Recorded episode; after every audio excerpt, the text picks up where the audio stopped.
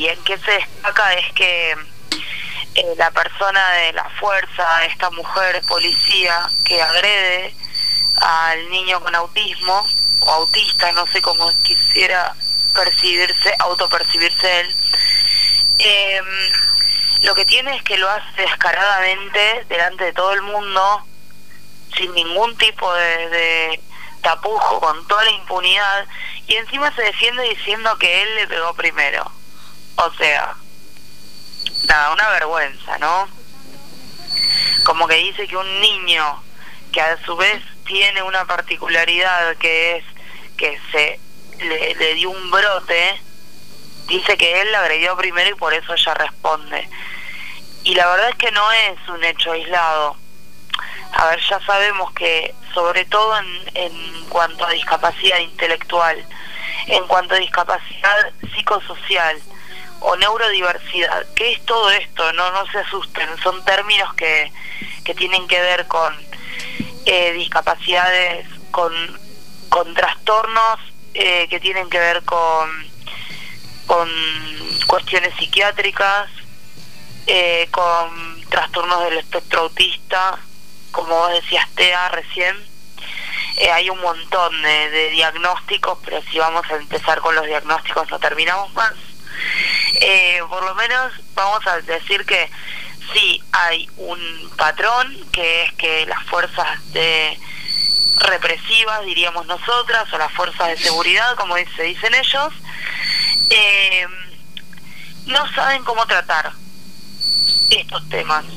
No saben cómo tratar con personas. Imagínense, no saben cómo tratar, por supuesto, con personas que tienen un tipo de necesidad, que es la necesidad de que no haya determinados ruidos, que, que no haya determinados estímulos en la calle, que los hay, y bueno, de repente eh, no pueden con su con su propia con sus propios estímulos y tienen un brote. Y estas personas que, teóricamente tienen algún tipo de formación no pareciera reaccionan peor que lo que que lo que reacciona una persona que no sabe defenderse de un montón de estímulos, ¿no?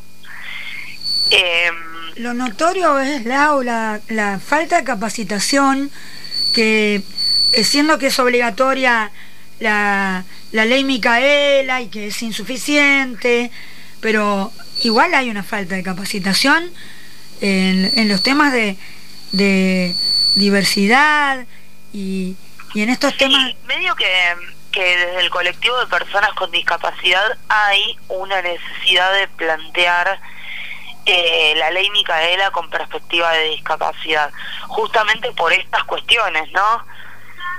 Eh, por esto, por un montón de cosas, digo, porque porque las personas ciegas, eh, digo, existe la policía y no no encuentran, no saben ni cómo ayudarte a cruzar la calle. Eh, por las denuncias que quieren hacer las personas sordas y no tienen eh, asidero dentro de las fuerzas porque no existe una intérprete en lengua de señas, o sea, hay como un montón de cuestiones que aparte atañen a esto. Por eso los, el colectivo de personas con discapacidad exige una ley Micaela con perspectiva de discapacidad. A su vez, por esto que ya es como aberrante, ¿no? Que a una persona con una discapacidad se la reprima justamente por esta particular particularidad de tener una discapacidad. O sea, no se le pega por ser un niño, se le pega por ser un niño con discapacidad. Entonces, eh, a esta violencia capacitista le tenemos que poner un nombre también, ¿no? Digo, a, los a los asesinatos de mujeres se les puso el nombre femicidio. Tenemos que tipificar esto porque realmente es aberrante que siga ocurriendo esto de violencia por razones de, discapacidad, capacitismo. Es tremendo, es realmente tremendo, es preocupante, es grave que personas así eh, sigan estando dentro de, las fuerzas, que no tengan conocimiento. La verdad es que es grave, no, no sé qué te parece, ¿no? Pero es grave también porque entiendo, no hay formación con perspectiva de discapacidad, pero es grave porque estas personas así eh, están por la calle reprimiendo adolescentes que tienen un porro en el bolsillo, o sea, digo, no, no me parece que sea solo con personas con discapacidad. Hay como una tendencia eh, a la represión. Es la primera reacción que tienen, la, la salida es la violencia, totalmente. Exacto, eh, exacto. Es como que a nada, como tengo una formación de seis meses o un año eh, y ya me enseñan a usar un arma y me enseñan que, que mi, mi forma de reaccionar tiene que ser ante todo la violencia, entonces eso es el caballito de batalla, ¿no? No es la seguridad, es la violencia la represión.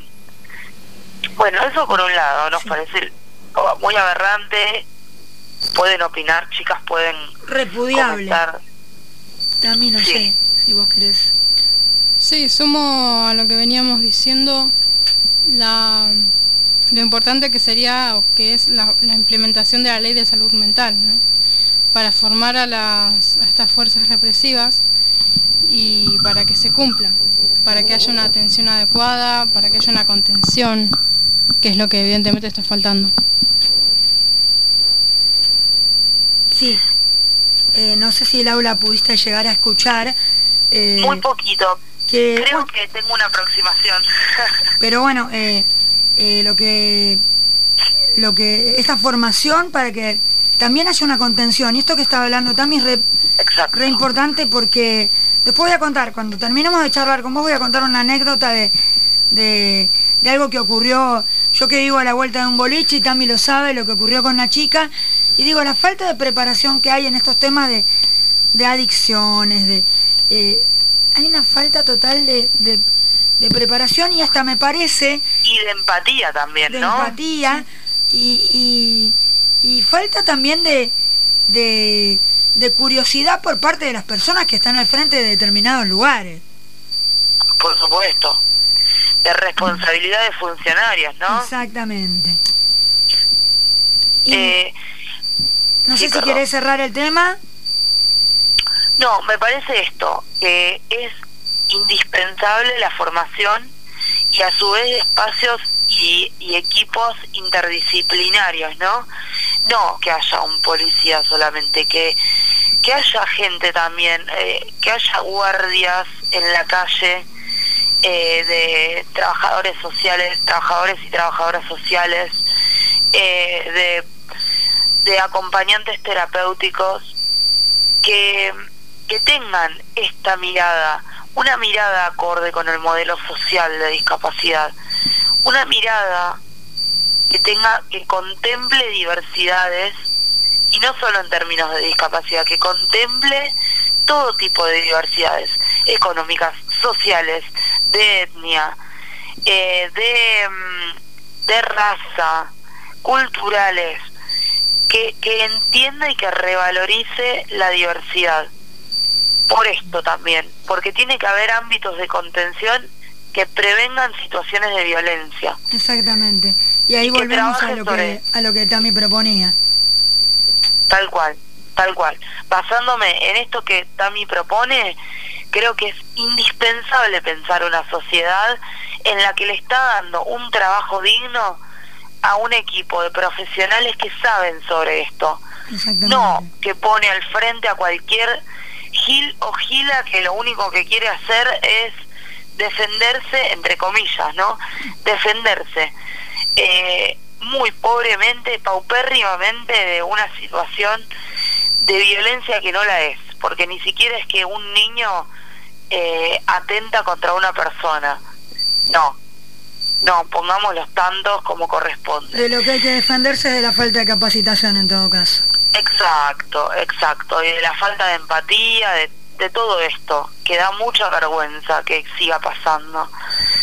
Mm. Bueno, eso por un lado. Y por otro lado les quiero contar algo medio off the record, eh, medio fuera de micrófono, no tengo fuentes, tengo mis fuentes que me las voy a reservar, pero me gustaría poner en debate una situación Y vieron que cuando, cuando empezábamos acá eh, en la radio, con, con este equipo también con discapacidad y trayendo cuestiones de discapacidad, hablamos un poco de lo que significa poner el cuerpo y la política como espacio público, ¿no?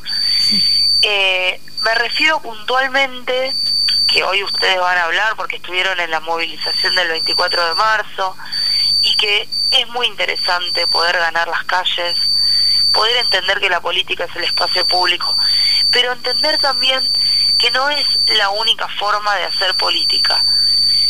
¿Por qué digo esto? Porque hoy vemos que el colectivo de personas con discapacidad está muy empoderado y, y, reclama y defiende este espacio de la calle y de salir a la calle porque desde luego que la sociedad considera que no podemos todavía salir a la calle, que el espacio de las personas con discapacidad es el de nuestra casa, ¿no? Eh, lo que yo les vengo a decir es que sí, está bien reclamar y entender que el espacio público también es nuestro espacio. Pero, pero, hay un colectivo de personas con autismo y con, diversidad neurológica que tienen, por supuesto, el derecho a salir a la calle, pero todavía la sociedad no entiende ese derecho.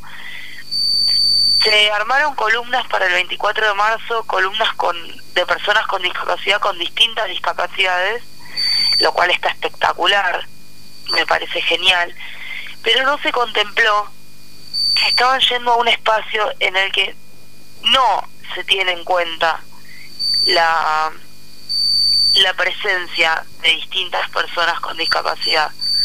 ¿Qué es lo que ocurre? Que ya sabemos que en las movilizaciones hay pirotecnia, hay bombos, hay muchas banderas, hay música fuerte, hay camiones con música, hay performance muy ruidosas, hay muchas banderas, bombos y, y cosas que generan como mucho estímulo. ¿Qué es lo que pasó el 24 específicamente? Una columna de personas con discapacidad que contenía personas con discapacidad neurológica eh, no, no pudo brindarle la contención que este grupo necesitaba. Y esto, este tipo de estímulos hizo que eh, las personas tuvieran que dispersarse y que no pudieran movilizar. Acá en esto no responsabilizo específicamente ni a la organización de la movilización, ni a la organización de la columna. Sí creo que las personas que iban a la movilización deberían haber sido, eh, no sé si... Precavidas. No, claro, como eh, que conozcan, que, que entiendan, poder eh, mostrarles, poder hacer entender que una movilización no siempre es un espacio amigable. Y hay gente que conoce las movilizaciones que sabe que va a haber este tipo de estímulos. Me parece como que está bueno para debatir hacia adentro del colectivo de personas con discapacidad eh, poder dar bien este mensaje. Si no se transmite bien el mensaje, las personas no saben a dónde van. Y por otro lado, poner en discusión qué tipo de movilizaciones pretendemos. ¿Por qué seguimos creyendo que hay eh, un tipo de cuerpo, un tipo de persona que es la que moviliza y que es la posible de movilizar y no una diversidad corporal para movilizar, ¿no? Así es. Movilizaciones muy largas, eh, concentraciones muy con muchos estímulos. Pongamos en discusión esto, porque si no pareciera como que hay determinados cuerpos que pueden reclamar determinados cuerpos que pudieron haber sido, eh, que pudieron haber tenido madres o padres desaparecidos. Y una persona con diversidad neurológica no puede reclamar por ellos en la calle porque no se lo dejan poder. ¿Se entiende? Sí, sí, sí, porque no están, no, no solo no están dadas las, las instancias, sino que tampoco se colabora para que se den. Exacto, creo que tiene que haber eh, un encuentro de ambas partes, tiene que, que poder escucharse la voz de las personas con discapacidad, que reclamamos que haya movilizaciones más amigables, ¿no? Así es, así es. Eh, me parece muy importante y creo que tenemos que seguir eh, cinchando sobre esto, digo, peleando sobre esta situación. A mí me quedó clarísimo, no sé a vos también. Sí, sí, coincido con, con esto que, que estaban diciendo. Eh, y además, bueno, voy a contar algo del, del 24, que marchamos con compas de, una organización y se sumaron eh, compas con discapacidad. Y que era muy engorroso estar, o sea, porque en un momento perdimos la bandera de la orga, entonces teníamos que empezar a literal correr para, para no perderse entre todas las columnas y tener que estar gritando permiso, permiso, que vienen personas con silla de rueda, permiso, por favor, permiso. O sea, esto de, de no darse cuenta que, che, atrás tuyo hay, hay personas que por ahí necesitan el espacio, ¿no? Y que está bien, yo podía pasar de costado, pero mis compañeros con silla de rueda no, ¿no? Entonces, está bien, sí, nos dejaban pasar, pero... De, Claro. Y también digo, para una persona ciega correr en una movilización... No, imposible. Implica por ahí darte con un parante, contra un parante de alguno de los estandartes. Sí, no, no. Eh, te tiran los trapos encima. Digo, como que hay mucha cuestión que no que no tiene en cuenta todas las corporalidades, ¿no? Sí, mucha complejidad. Y tengo una pregunta, Tami, para vos respecto de esto. Sí fue la actitud de, mm, del colectivo de Nietes, que es el, el espacio con el que movilizaste y con el que movilizaron distintas personas con discapacidad, eh, al ver distintas personas con discapacidad luchando en la calle? Y la verdad que me, me sorprendió lo, lo bien recibidas que fueron los compas. Eh, y esto de, bueno, de hacer espacio, de, tener compas que estaban con la bandera y más atrás compas que estaban haciendo como un em, como un embudo para cubrir a, quienes tenían silla de rueda o sea como como esto de, de abrir también la, columna y decir bueno como vos decías, no, no son todos los cuerpos iguales, todas las corporalidades que, que van a marchar siempre las mismas. Hasta incluso, o sea, eh, en principio yo era la única persona con discapacidad y, y fue como, bueno, eh, para ellos también seguro acostumbrarse o, decir, bueno, ¿cómo hacemos? Eh, ¿Cómo caminás? ¿Cómo nos manejamos? O sea, o cómo te agarrás, no sé.